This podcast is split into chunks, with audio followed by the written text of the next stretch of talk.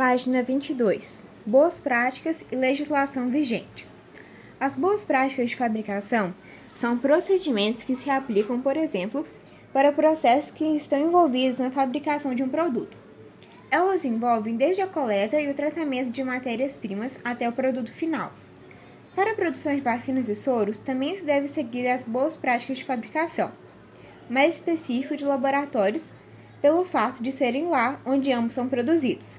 As boas práticas de laboratório visam, além da garantia de resultados confiáveis, a destinação de seus resíduos e a segurança de seus procedimentos e processos.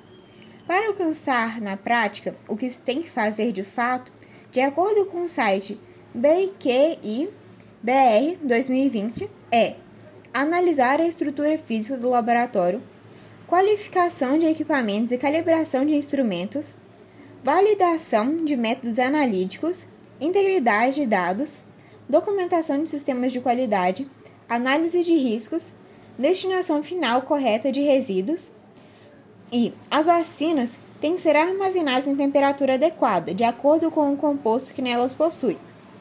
O soro deve ser armazenado em temperatura ambiente, 15 graus Celsius a 30 graus Celsius.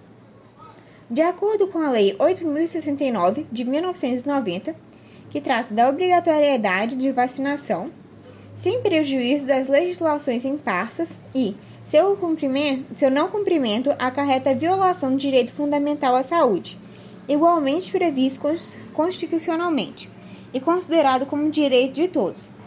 Acesse nosso podcast sobre o assunto.